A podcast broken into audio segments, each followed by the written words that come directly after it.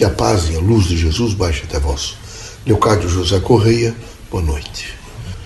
Vejam, meus amigos, nós estamos no sentido de vida material fora da Terra. Não temos mais corpos físicos, temos um corpo perispirítico. Para vir à Terra é preciso utilizar desse corpo. Nesse momento percorremos distâncias imensas. Hoje tive Rio Grande do Norte, tive no Pará, tive no Rio Grande do Sul. E realmente a pandemia está muito forte no país. E quando eles decretaram pandemia, é já para que a população fosse se, se preparando para entender que todos vão realmente sentir os seus efeitos. Ela vai passar, tem a menor dúvida. Então tem que tomar cuidado em torno de não aglomerar, não fazer um conjuntivo num dado momento.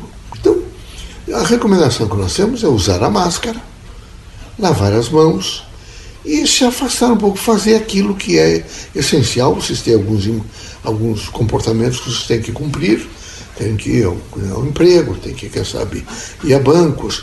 Mas quando vocês assim fizerem, que vocês se coloquem um pouco com essas máscaras e também as lavem, porque elas são de pano depois de, de utilizar não é, seis, sete horas, não custa passar por uma rapidamente numa limpeza, ela seca rápido, para voltar a usá-la no dia seguinte. É? Mas sair, ir às ruas, ir às compras, tudo isso significa utilização de máscara. É preciso que tenha esse bom senso e que vocês todos percebam a responsabilidade da manutenção da vida inteligente na Terra. Quero também lembrar vocês de que não é momento para pânico. Eu sei que politicamente vocês estão um pouco em desordem, eu sei que vocês estão num contraditório. Veja, não é só aqui. Os Estados Unidos, que é um país culto, também está um pouco em crise. Vocês estão sabendo disso.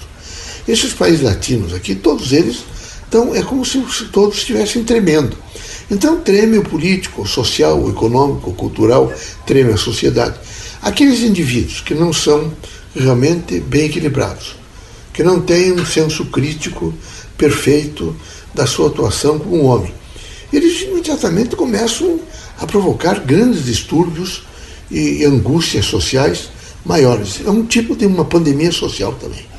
É uma, um processo altamente contagiante. Esse não é momento para estar se reunindo, esse é um momento para se ficar um pouco reflexivo, meditativo, é? É, vendo, evidentemente, o seu comportamento, a sua vida, a sua dimensão física, moral, espiritual.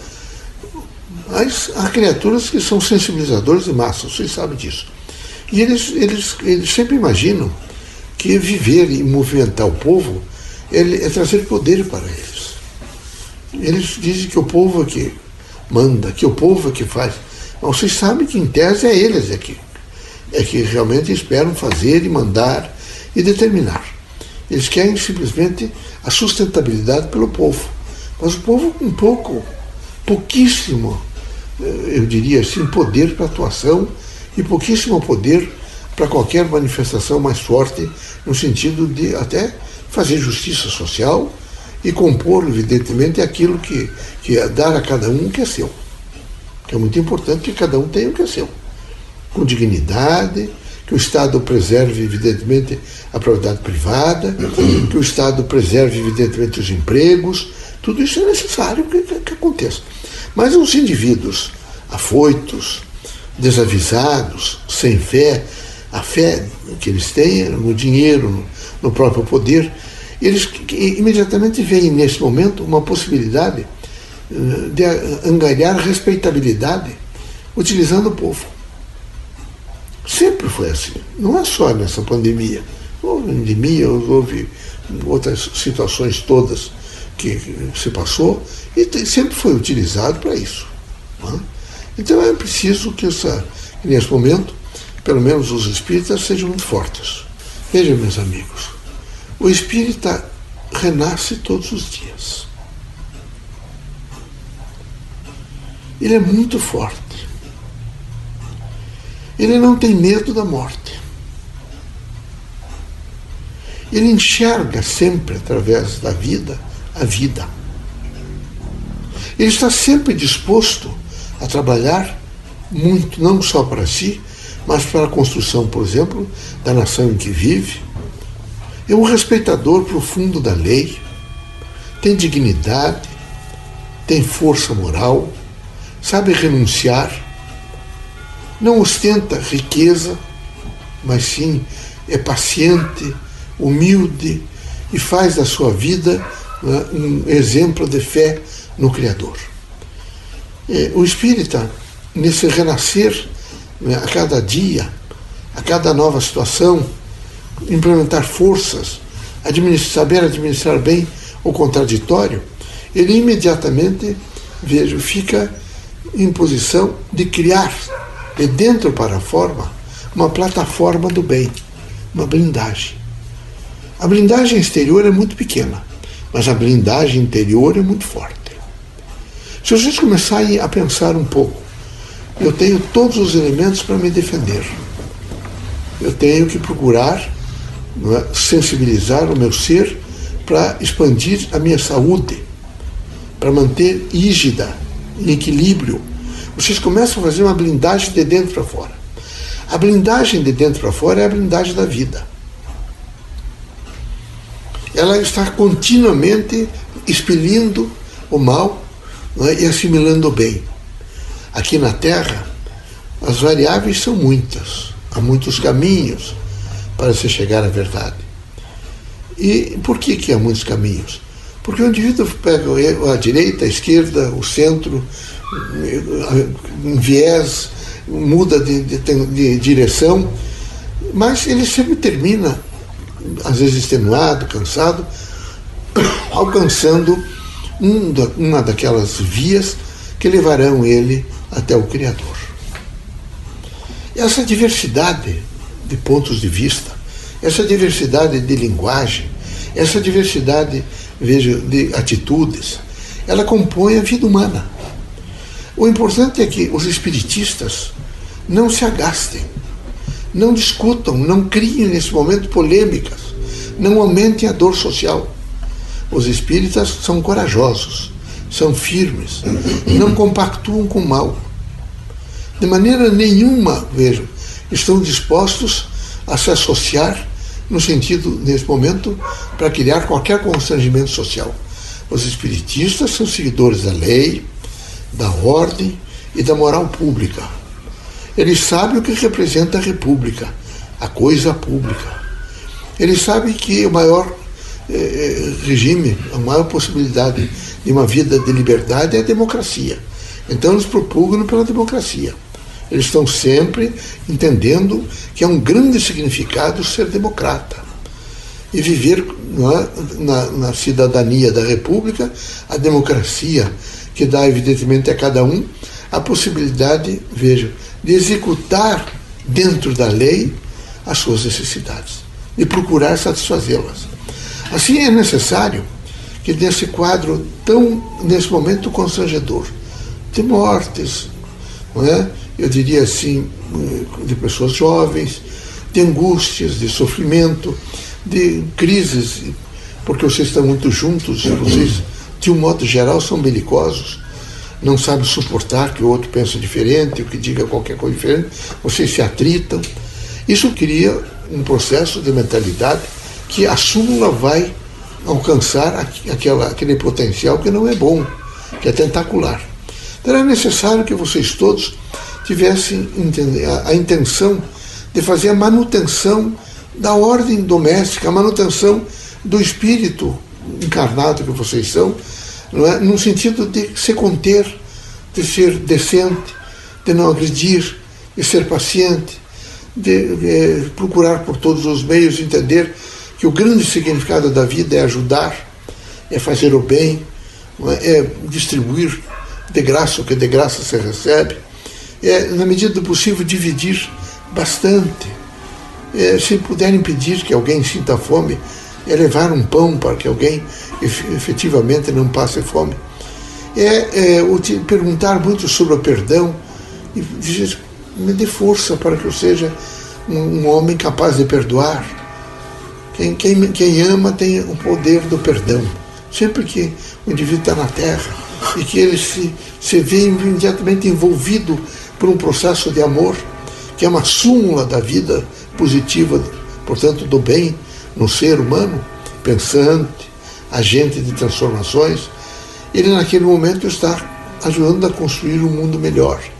Ele sabe eliminar dele aqueles pontos que são negativos, aqueles liames que lhe trazem angústia.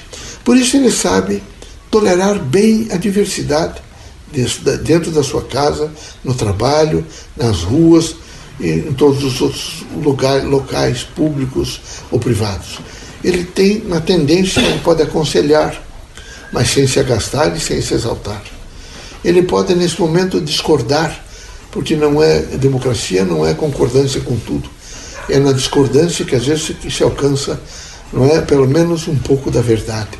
Então é preciso saber discordar com elegância, veja, com a dignidade do espírito pensante. É preciso, às vezes, discordar. Ele não pode, nesse momento, é, compor-se com aqueles, aqueles grupos que são extremistas ou que não veem, nesse momento, não avaliam decentemente a vida, não entendem o significado da paz, não entendem o significado do conhecimento e, consequentemente, da luz, do conhecimento da luz e da sabedoria. Os espíritas devem se esforçar para alcançar essa trilogia: conhecer, saber, paz. Não é? Eles precisam pensar assim. Eles precisam saber que todos os homens são portadores de missão e que são todos de um elo de vida, um dependendo do outro e todos dependendo de todos. Portanto, é necessário cautela no pensamento. Quando as coisas começarem a ficar difíceis, escuras, quedem-se um pouco, sentem numa cadeira, relaxem e nos chamem. Imediatamente estaremos próximos a vocês. Chamem também as forças positivas do bem. Lembrem de Cristo. É? Vejam o seu poder de tolerância, de amor, de compreensão, de renúncia. Imagine alguns exemplos de espiritistas no país, como Francisco Cândido Xavier, seu poder pacífico, seu poder de amor, seu poder de dividir, seu poder de saber esperar. Então, esse é o momento de aconselharmos os irmãos é? a um exercício contínuo de procurar a paz. Há um exercício que vibra naquilo que representa é? sustentabilidade pela força da fé no Criador. Queremos vê-los rígidos, é? plantando o bem, semeando luz, ensinamentos, compondo evidentemente a vida com alegria. É muito triste, não é? Uma casa onde as pessoas estão continuamente quebrados nas suas relações humanas, criando constrangimentos, não é? é demonstrando pelo rosto insatisfação, não é? agressão, sem, às vezes agressão não é por palavras, mas é facial e mental, nada disso. É preciso mais que nunca, é? sem arrogância, ser bom. O bom, o justo, o caridoso não é arrogante. Ele é placidamente um homem que sabe atentar, que sabe ajustar, que sabe iluminar, que sabe realmente compor a vida no melhor sentido. Que Deus, na sua infinita bondade, permita que nós, espíritos encarnados, possamos sempre estarmos próximos aos irmãos e possamos humildemente, mas corajosamente, sensibilizá-los a um estado de conhecimento e de busca de conhecimento, de sabedoria, de busca de mais sabedoria, de paz, de busca de mais paz, para continuamente buscar a verdade. A verdade é a mãe legítima da vida. E é preciso nunca perdê-la na consciência. Todos os dias é preciso se deter um pouco e ver como é que os irmãos se compõem. Nenhum dos irmãos deve ser não é, é agente dominado. Aquela criatura que se domina, ou a mulher domina, ou o homem domina. Não. Vocês devem sempre propugnar para que vocês tenham diálogos não fictícios, diálogos sérios, diálogos potentes, mas diálogos, eh, nesse momento, alimentados pelo amor, mas que são responsáveis, solidários e respeitosos. Não há possibilidade de vida sadia, social, nem moral, nem física, sem realmente vocês terem um, uma direção no pensamento. E a direção no pensamento, no sentimento e nas palavras devem produzir ações construtivas para o bem, para a felicidade e para a justiça. Deus seja conosco, Jesus os ilumine, né? contem sempre conosco, sejam felizes, não se queixem tanto da vida e vão vivendo. E com esperança, quando as coisas estiverem difíceis, é como se de repente vocês passassem num lugar e caísse um pouco de pó, ainda tem água suficiente para limpar um pouco aquele pó, lavar e renovar, evidentemente, a pele. Assim devem fazer também essa lavagem espiritual leontária. Vou repetir. Os espiritistas estão sempre renascendo. Nós somos reencarnacionistas. E sabemos que cada nova atitude que tomamos, ela representa muito na nossa vida. Convoco os irmãos que têm missão a cumprir a sua missão, agenciar a paz, a viver na luz do conhecimento, a procurar a verdade. Deus seja conosco.